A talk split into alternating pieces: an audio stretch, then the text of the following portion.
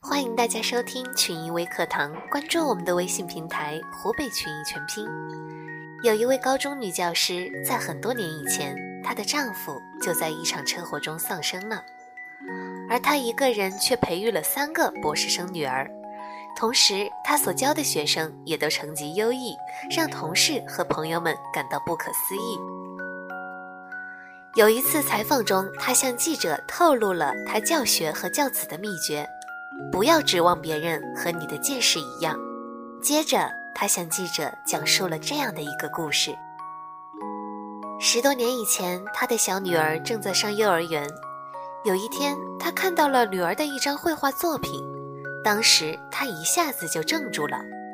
孩子总是充满了想象，可是，在他女儿的一幅画中，既没有高楼大厦，也没有车水马龙，更没有琳琅满目的商品。有的只是数不清的大人们的腿，奇怪。他拿着女儿的画沉思了很久，终于解开了疑惑。原来幼小的孩子只有几岁，身高只能达到大人的腰部。走在大街上，川流不息的人群将孩子遮掩住。孩子除了能看到大人的腿，还能看到什么呢？女教师如梦初醒。是啊。孩子们上街看到的不是高楼大厦和车水马龙，而是大人的腿，这是他们的身高所决定的。学生对很多的问题疑惑不解，这是由于他们的年龄、智力和见识所决定的。企业的员工看到的只是自己的工资待遇和发展前途，而不是公司的整体运行和未来的发展，这是由他们所处的位置和环境所决定的。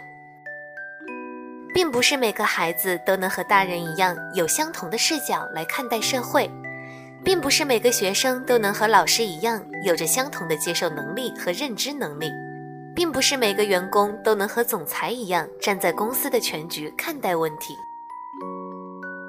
女教师说：“不要埋怨别人的无知，不要指望别人和你站在同样的高度。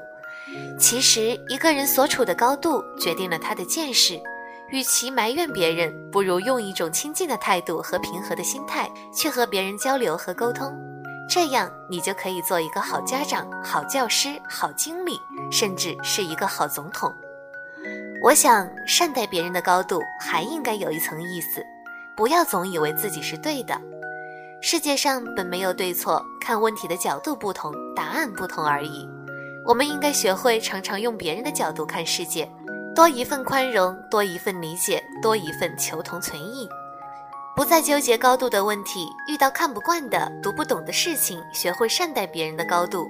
路就在自己的脚下，不再指望别人和自己的见识一样。这句话成为释放自己心情的翅膀。今天的分享就到这儿，可以在节目下面留言和小编互动。我们明天同一时间再见。